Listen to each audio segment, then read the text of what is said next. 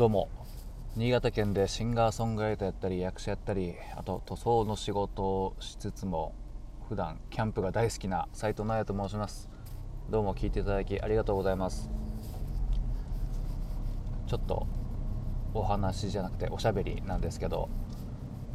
ついさっきですねあの、まあ、最近あのツイッターのアプリとか消してて全然見てなかったんですけどたまにねあのブラウザで開いてみたりしてるんですけどそこでですねあのこうタイムラインの中に載ってて知ったんですけどね。あの同じね新潟で活動してる武州一の太刀っていうあの舞の集団剣部剣部ですか。剣の舞と書いて剣部の集団がいるんですけど、まあ、演劇界隈ですね、うん、そこの一の太刀さんと僕があのギター弾いてるこれまたあの新潟のミュージシャンの市川淳之介バンドっていうのがあるんですけど、うん、そこのコラボしたですね動画が YouTube に上がってるよっていう情報を見ましてですねあのそれをぜひちょっと宣伝したくて宣伝っていうかこれのヒマラヤにですねこれリンク貼れたらいいんですけどこれなんかリンク貼れないですよねきっとねこのアプリは。なんだか知らないですけど。うんちょっとねだからあのもうそんな物好きいないと思うんですけどまあちょっと YouTube で検索してですね新潟新潟文化祭2020っていうので多分出てくると思うんですけどそのブッシュ一の太さんっていうのの動画のバックで流れてるんですよ市川淳之介バンドの「勾配の花」っていう曲があってですねそれを使ってそれに合わせてこう新潟県の各所で舞をするっていうなこの新潟県文化祭2020っていうこの集いがよくわからないんですが、まあ、そういう企画でやってると。で自分もですねこの曲のレコーディングしたやつをねフルで聴いてなかったんで、うん、もう一人のお客さんとしてですねおおフルで流れてるということでもう結構ね何回も見ちゃいましたけども。いやまあ相変わらずこの武州一の太刀っていうのがねまたいいんですよね。まあ剣舞っていうのは僕はそんなに詳しくはないんですけど。まあいいですね。本当に見てて、ま、舞がね素敵なんですよ。軽やかで。でまああのスラッとしたこうイケメンと美女が揃ってるというところでですね、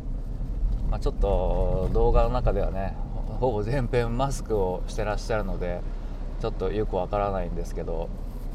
まあ、爽やかなね男女が待っているんですけどそのねこうずっとこう見てるとねまあネタバレネタバレもクソもないとは思うんですけど中盤の方でこうテ,、まあ、テロップが結構出ててその各所のねあの、まあ、三条のロケットピンクっていうところであったりとか新潟市の煙突シアターっていうその演劇とかで使ってるとことか、まあ、いろんなところが出ててでテロップの途中でまたたくさんの人の前に立つっていうこうテロップが出た時にちょっと感動しちゃいましたね。これ本当に。うんやっぱ音楽ってのも素晴らしい、まあ、素晴らしいって自分たちで弾いてるんですけど、まあ、素晴らしいですけどこの動画の、ね、こう情報量とか威力ってすごいですよね。本当に。うんまあドラマとか映画とか見ちゃうと本当にもうねおいちゃんすぐ泣いちゃうんですけどうん掛け合わさった時のパワーってすごいなと思って、まあ、音楽単体も素晴らしいと思うし映像単体でもって素晴らしいけどこの2つがこうね同じ時間で楽しめるっていうのはすごいですよね。この音声だとまあ音声だけだし、まあ、なんかしながらも聞けるしけども。なんかね映像っていうのはまあねこうそのじっくり見ないとダメなんですけどうん。まあ、気軽にね音源の聞くような感じでぜひ聴いてほしいですね。市川淳之介バンド「勾配の花」っていう曲なんですけど、まあ、市川淳之介さんっていうのはあの新潟県でずっともう何年ですか？もう30年近く活動してるミュージシャンでですね。あの今はカレー屋さんカレーキッチンパンドラっていうところのねもう店主もやってるというもうなんかいろいろやっててすごいんでカレーもめちゃくちゃうまいしギターもうまいっていう感じなんですけど、うん、でまあその「勾配の花」っていう曲で僕今年の9月頃にですねずっとレコーディングしてて、うん、他にも、まあ、何曲か撮ったやつをまとめてミニアルバムで出るというところでそれはまあその辺の詳細はまだわからないんですけどまあそれでね9月頃に結構頑張ってでこの「勾配の花」っていうのは多分、まあ、YouTube で検索すると、まあ、前の結構凄腕メンバー、まあ、市川淳之介バンドっていうのは結構まあな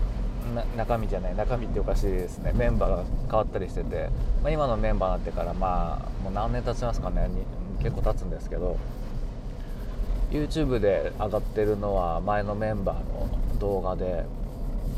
でそこから今年に入ってですねアレンジをガラッと変えたいっていうことを言われてですねそこで結構ほんと試行錯誤してですね僕ももう下手くそなりに頭を悩ませてギターアレンジを考えですねでみんなもベースドラム歌もう全てがですねもうかなりクリエイティブな時間でございましたね本当にこれは。まあねそんな感じで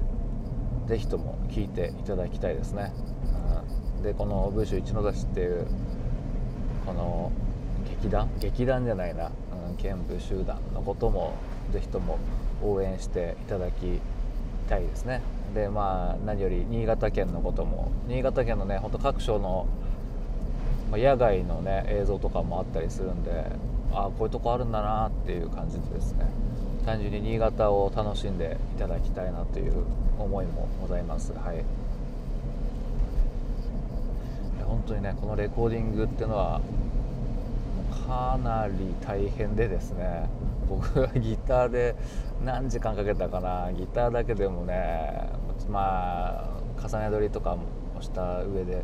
多分ね4時間ぐらいかかったんですかねこの曲だけでね、もう改めて下手だなという感じでね。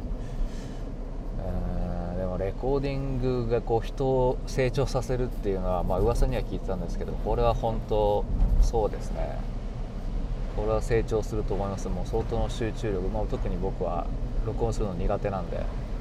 相当な集中力が必要だなと思っておりますねこれは本当に。まあそれでまあこの音声配信のヒマラヤっていうので、まあ、僕は結構カバー曲上げてるんですけどねこれもいつも結構言ってるんですけどやっぱまあ聞き返してるんですよね自分で、うん、やっぱね自分の録音したやつを聞くっていうのはすごい大事ですね、うん、今は特にこうスマホで簡単にねボイスメモとかで撮れたりするし、まあ、こういう音声配信っていう手法もあるとは思っててあ思っててっていうかあるんですけど、うん、それでしっかり聞いてああここダメだなとかっていうのをやっぱこうこういうとこ苦手だなってこうまあねそれすぐにはねすぐには克服はできないけどそれがダメだなってこうね分かってるのと分かってないとじゃえらい違いで、うん、ちゃんと自分のダメなところを知るっていうのはね、うん。まあ、これは音楽以外にも絶対言えることなんですけどそれが自分でね知ってない人が意外と多いんですよね、うん、自分の弱いところっていうか音楽でも、うんまあ、あんまり知りたくないんですけどね音楽で。せっかく自分の得意なところ出してるのに、うん、そこのダメなとこ知るっていうのは結構辛いんですけど。うんまあ、それでもねやっぱそうやって聞いてきついなって思いながらこう改善する策をね練っていくっていうのは、まあ、非常に大事だなと改めて思いますね、なんでまあ音楽やってる人は是非録音して客観的に聞いてみてはいかがでしょうかということで聞いていただきどうもありがとうございました。